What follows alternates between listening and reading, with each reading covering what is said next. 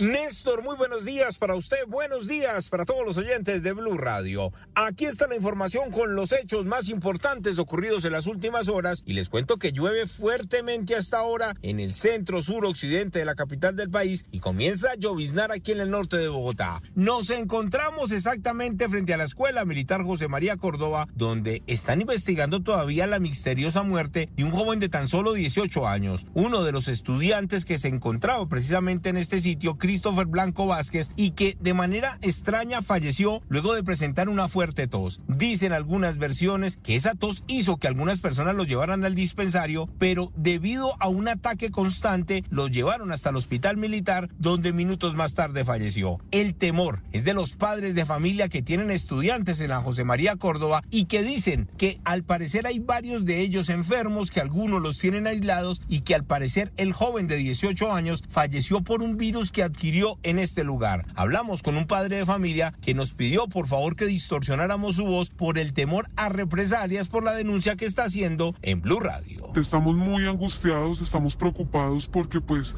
no sabemos si es realmente un virus, si es una variante del COVID, si es COVID, si es algo que se produce dentro de la escuela, entonces estamos ajenos a la situación de allá. Sabemos que nuestros chicos están enfermos, que otros de nuestros chicos están sanos, pero desconocemos qué está pasando allá adentro. ¿Son muchos los muchachos que están allá adentro?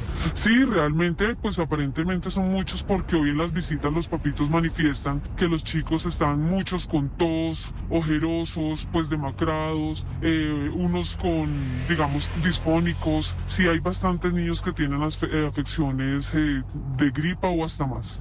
Dicen que no han recibido la información necesaria del por qué ocurrió la muerte de este joven. Además, qué tipo de virus es el que está atacando a las personas que se encuentran dentro del batallón militar. Le piden al Ejército Nacional que ante todo les estén informando del estado de salud de sus hijos y esclarezcan el caso ocurrido el pasado sábado de la noche. El mismo Ejército Nacional, a través de un comunicado, lamenta la muerte del joven de 18 años y dice que un grupo de sanidad está determinando las causas exactas del deceso y además otro grupo verifica el estado de salud de las personas que se encuentran en este sitio. Lo cierto es que sí hay varios estudiantes, varias personas aisladas de otro grupo, al parecer por presentar los mismos síntomas que llevaron a la muerte de Christopher el pasado fin de semana. Edward Porras, Blue Radio. Estás escuchando Blue Radio.